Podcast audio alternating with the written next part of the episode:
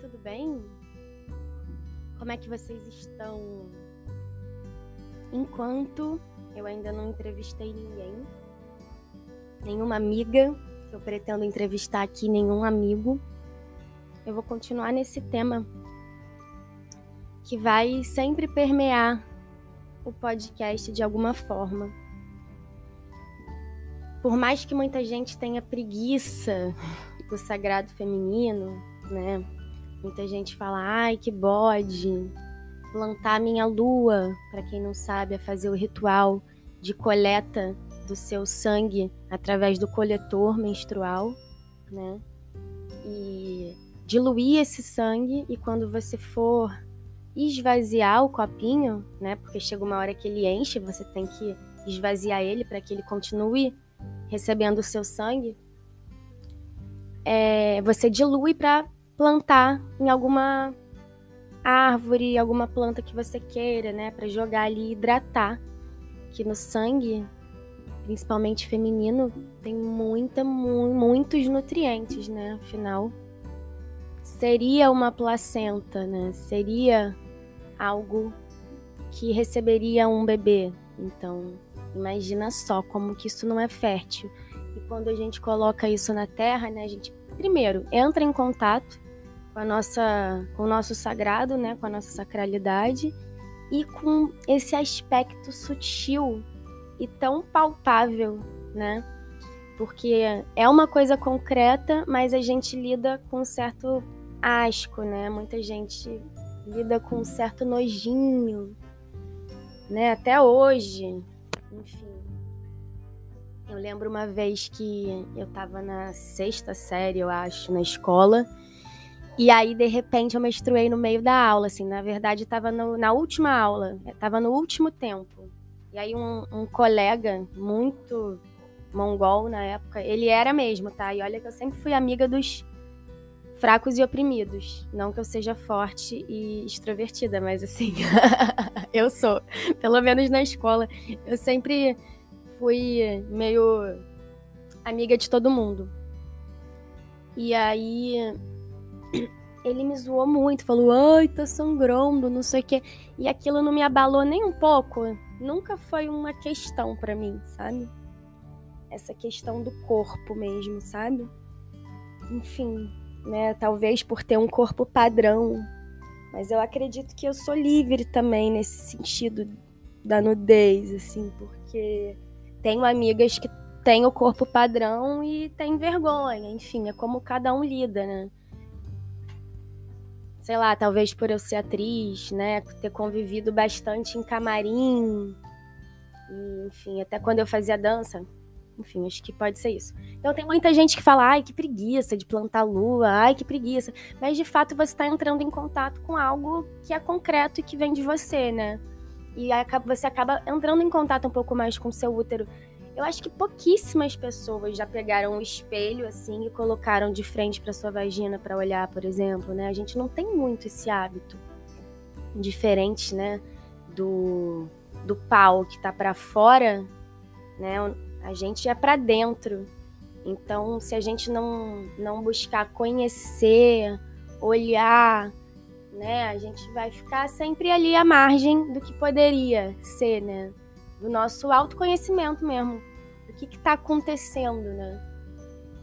Enfim, e nas minhas andanças aí, né? Como eu contei, que eu comecei em 2020 esse mergulho no feminino, aos 27 anos. Tô com 20. 9, tô com 28, tô com 28. Vou fazer 29. Não, vou fazer 30. Ih, gente, agora eu não sei mais se eu tenho 29 ou 30. Não, 28 ou 29. Mas enfim, nas minhas andanças eu me encontrei lá na casa Naara, em Laranjeiras, com esse manual de introdução à ginecologia natural da Pabla Pérez San Martin. E ela, né, é uma mulher que nasceu no Chile, é uma investigadora social, escritora, parteira tradicional. E ela desenvolveu esse livro que, para mim, né, é a Bíblia da ginecologia natural. Lembrando que não tem porquê só viver de, de ginecologia natural. A gente tem que fazer exames periódicos. Eu acredito muito nisso. Tá? E assim, quem puder entrar em contato com esse livro, eu acho muito interessante toda a abordagem que ela traz. E E assim, vou pegar aqui uma parte legal, olha. Ainda que as bruxas estejam queimadas, sempre existe uma luz. E sem medo nos erguemos perante este mundo fragmentado de filhas órfãos e mães maltratadas, porque não perdemos nada no lugar mais profundo e cálido da memória da carne, o grande ventre que ainda abriga toda a vida humana Ali a serpente ainda dança, os nossos corpos ainda nos pertencem, ingovernáveis e misteriosos, ainda capazes de fazer desta vida uma festa e dos nossos nascimentos todos os orgasmos que merecemos. O caminho está aberto. Então, é, o que, que ela fala, né? Que ao longo da história, o corpo das mulheres tem sido alvo de constantes abusos e experimentações. Isso quando a gente não se auto-abusa, né? Quando a gente faz algo que a gente não tá afim, só para agradar. Né? A nossa sexualidade sempre foi considerada, né, depois que o patriarcado foi instaurado, ela sempre foi considerada uma propriedade que se controla, que se analisa, que se submete, que se esconde. Né? A história não só tem negado socialmente os nossos corpos, mas também tem nos castrado no nível sexual, a partir das religiões, por exemplo, e do grande mito da maçã, né, de Eva. Foi assim que nos taxaram e nos desprezaram pelo fato de sermos misteriosas para a ciência, provocadoras para a moral, perigosas para a política e pecadoras para as religiões. Culturalmente, tem sido a negação e, ao mesmo tempo, o medo de uma sociedade patriarcal falocêntrica, né? aquela que só pensa no falo, no masculino, no aparelho reprodutor masculino, que tem visto as mulheres como um inimigo insurgente frente à sua posição de poder. Então, a resposta a esse poder feminino é uma tirania, né, que nunca se viveu nas sociedades matriarcais, matriforcais, nas quais se destacavam a autonomia sexual da mulher e a educação livre de suas filhas e filhos, nas quais não, não existia evidência de que a distribuição do poder fosse desigual, nem de que as mulheres atropelavam ou governavam os homens e as crianças.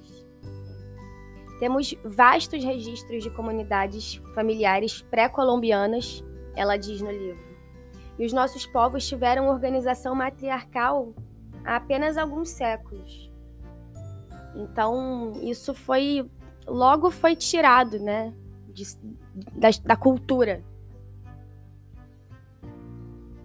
Do mesmo modo, existe atualmente no Oriente uma comunidade matriarcal vigente que se destaca aos olhos do mundo é a comunidade de Mossu, na China, com mais de 40 mil habitantes. Então parece que, segundo o que ela diz aqui, existe ainda, né?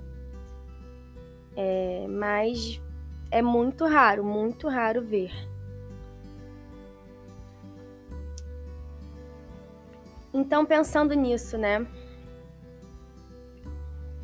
A gente chama o nosso período menstrual de Chico, né?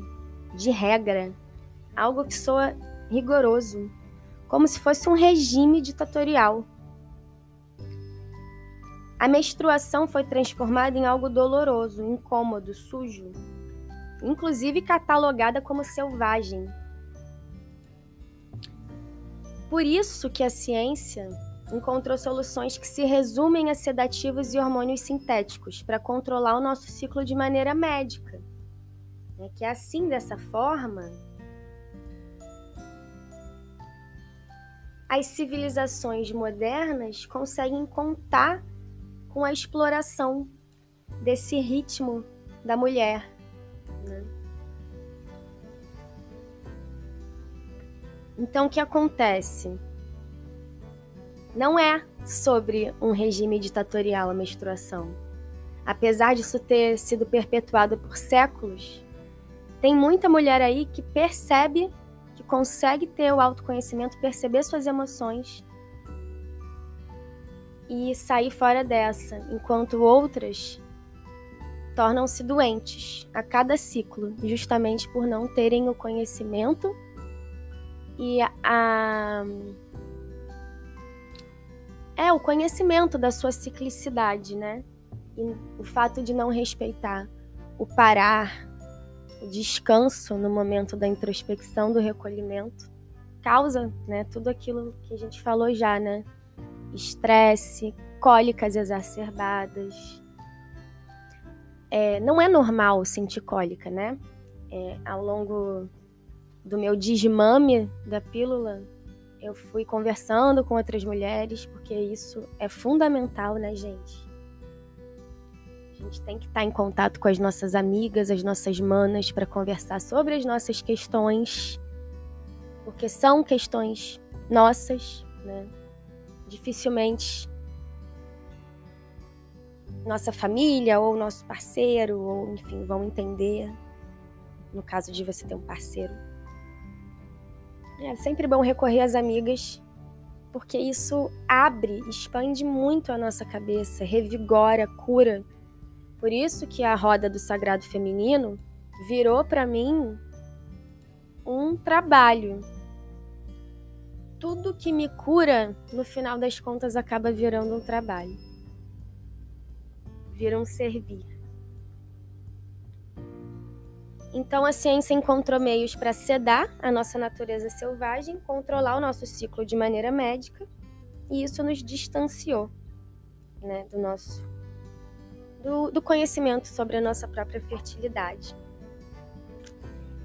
E o que Pabla diz é: a sociedade, em sua cegueira, deve tomar conhecimento de que menstruar é um ato sagrado, um momento de muita abertura espiritual e de evidente sensibilidade que é abordado socialmente de forma vaga como histeria ou irritabilidade, não compreendendo que essa sensação é intuição pura. Nós mulheres entramos em conflito entre as exigências externas e a nossa necessidade de espaço para introspecção, para calma e para uma pausa no nosso ritmo de funcionamento, pois esse é um momento de diálogo e conexão com a nossa própria natureza momento da menstruação, né? O momento em que tudo escorre pelas paredes, as paredes do seu útero escorrem por você. Então, quer momento de mais abertura do que esse, né? Momento melhor para estar tá em, em, em boa saúde, fazer suas meditações e se recolher. Por isso que eu comecei a produzir também os cinturões lunares, né? Juntei com a minha tia. É e falei, tia, vamos fazer aí. Eu vi na internet, né? Tem umas manas do sul de Garopaba, o pessoal do clã dos colibris, mas especificamente a Sheide Mara, que ela faz umas coisas em tricô, uns casacos, e eu vi que ela fez um cinturão. Aí eu pesquisei na internet, vi que esse cinturão ele era usado, né, nos rituais pelas sacerdotisas e depois até pelos sacerdotes que principalmente para as mulheres, né, é onde a gente tem ali o fechamento não só do umbigo, mas do nosso útero, né, do nosso do nosso centro de poder de criação. Então, como a gente se abre muito nos momentos de menstruação, de rituais, é sempre bom ter uma faixinha, alguma coisa aqui dando essa proteção e estabilidade no centro do corpo. Aí eu comecei a produzir os cinturões lunares, justamente para que a gente se proteja dessa abertura durante o período menstrual. E para ritualizar também, né? Nós mulheres temos um segundo coração, isso que eu acho lindo, que é a nossa útera. Por isso, precisamos recuperar a sabedoria que o nosso sangue nos oferece. Aprender a escutar os chamados e as sensações que a vida nos traz a cada ciclo lunar, para alcançar uma limpeza e renovação profunda. Se a gente viver em função de seguir os ritmos externos, os ritmos lineares que o sistema nos impõe, não conseguiremos nos renovar para empreender um novo ciclo, precisamos desse intervalo de tempo para fluir de acordo com o nosso próprio compasso. O sangue chega para limpar as nossas energias. É preciso cuidar dele, porque não se trata de lixo ou castigo. Não sujou, limpou, como disse uma vez minha amiga Aline Loura. Como promulgaram e continuam professando certos humanos em nome de Deus, não podemos jogar a nós mesmos no lixo, nem perder esse precioso momento de purificação. É necessário esvaziar a nossa útera, coração, da dor que atormenta o nosso equilíbrio, nos limpar das sombrias palavras, imagens e tabus que nos impedem de valorizar a nossa própria natureza. Nós mulheres precisamos empreender uma viagem até as nossas profundezas com os nossos sentidos expandidos. Precisamos nos apropriar desses espaços que nos usurparam e recuperar a sabedoria que ainda permanece, silenciada dentro de nós mesmas.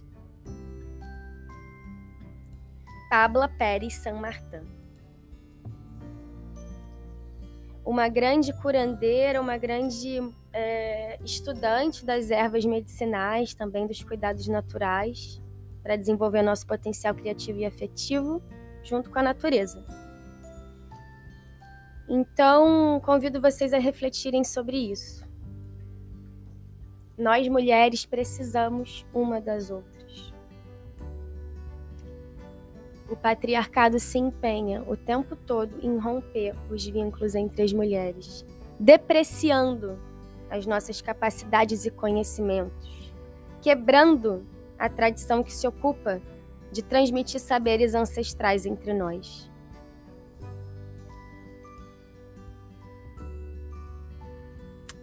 É sobre isso, pessoal. Me despeço. É vou ler uma poesia do meu livro no próximo episódio. Uma poesia do, do livro Um Que é de Monja, que eu lancei em 2020, que eu comentei com vocês, tá bom? Até o próximo.